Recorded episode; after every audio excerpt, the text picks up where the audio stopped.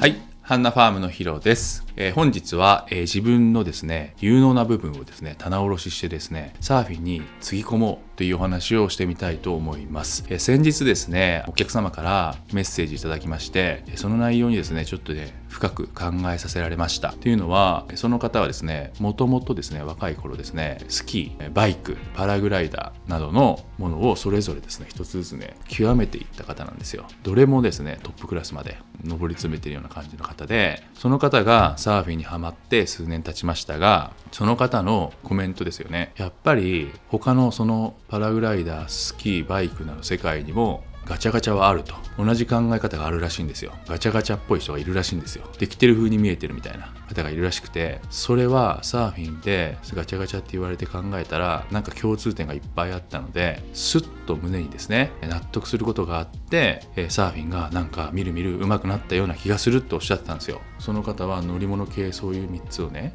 極めた方だから同じように取り組んだっていうことですよね。そう考えるとやっぱり自分の持ってるアセットってめちゃくちゃ大事じゃないですか、ね、ぜひですね一回自分の持ってるものを棚卸ししてサーフィンにつぎ込んでみてください。すごくね大事だと思う例えば水泳やってきた人とかもうその時点で泳力が他の人より上回っててその時点で勝ってんですよ。まあ自分では気づいてなくてもう出ちゃってるんですけどね、もうすでに結果として。その時点でパドリングが早いんですよ、もう。ダンスやってきた人はポンポン立つし、立ち上がり動作がすごく機敏だし、っていうのはあって、で、自分が何を持っているのか、人それぞれなんですよ、持っているものが全然違うから、何を引き出せばその人が伸びるかなんて、実は我々からは分かんないことの方が多い。で自分が一番分かってるんですよ、やってきたこととか、分かってること、何かのスポーツで得た学びをぜひですね、思い出してつぎ込んでいただきたいなというふうに思ってます。あとはね、例えばね、昨年めちゃくちゃ女子のプロサーファーで活躍した中潮かなプロとかのお父さんにお話聞いた時に、小さい頃にピアノをやらせたと。プロサーファーになることはもう目標があったんだけど、その中で必要だと思ってピアノをやらせたらしいんですよ。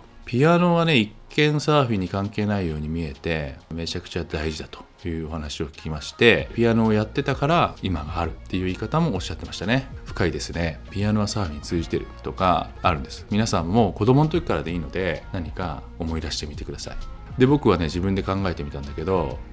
水泳はまずやってたから水泳やってて海の中でね漕ぐこと自体が楽しくて好きで水の中が好き、うん、水の中に浮かんでるのも好き。っていうのはあ水泳やってたしなーっていうのもあるのかな小さい時から。でサーフィンってやっぱり気持ちいいもんだなとか。あとは僕バスケが好きだったのでバスケットボールってどっちかっていうと足腰のバタバタバタバタじゃないですか、まあ、いわゆる反復横跳びですよね。系の動きじゃないですか。強い足腰と俊敏な足腰を引き出してあげあげようと思った。その話聞いて。僕もっと足腰いけるかもしれないなと思ったり。とか自分ではしましたね。で話は変わるんだけど反復横跳びって陸トレの中で最強なんですね。陸トレで場所も小スペースでよくてお金もかからない。で一番最強な陸トレもちろんサーフスケートカーバーをやるのはすごく効果的だし水泳に行って泳力鍛えるのもめちゃくちゃ大事だけどその前にもっと簡単にできる一番ベストなやつは反復横跳びなんです。実はこれもオーストラリアで学んできましたが加齢による一番衰えるのは一番はねあの瞬発力なんですよ。